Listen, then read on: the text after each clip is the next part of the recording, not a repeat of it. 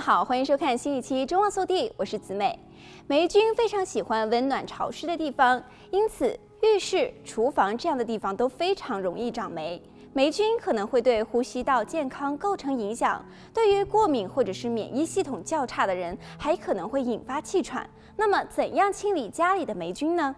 霉菌常常出现在浴室和厨房。浴室温暖潮湿，自不必说；厨房因为是处理饮食的地方。水槽的周边、墙上都非常容易积累湿气。清理霉菌前，先要打开门窗通风，并戴上口罩、手套。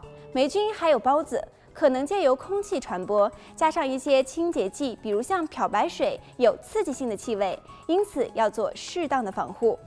第一，我们可以喷洒白醋，将未经稀释的白醋装入喷瓶当中，喷洒霉菌滋生的地方，然后刷洗擦干。这个方法是最直接、最简单的方法。对于刷子难以触及的角落，可以用废旧的牙刷来清洁。第二个方法，我们可以用小苏打来清理。小苏打是非常经济实惠又安全的除霉好物，可以直接将小苏打粉倒在发霉处，待苏打粉浸湿潮湿表层后，再进行擦拭。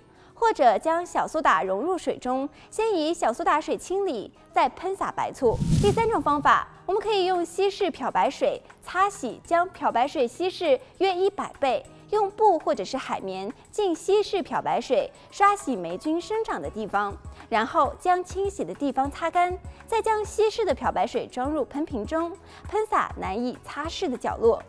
霉菌最主要是因为湿气造成，因此在清理霉菌之后，更要找到湿气的来源，才能够完全杜绝霉菌的再度产生。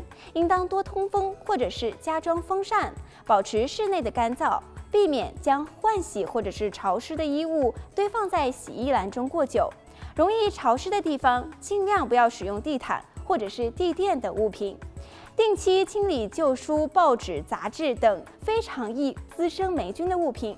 另外，也可以在家中容易潮湿的地方放一碗苏打粉，帮助去除异味或者是湿气。并且，小苏打粉遇到的湿气结块后，仍然可以使用，经济又实惠。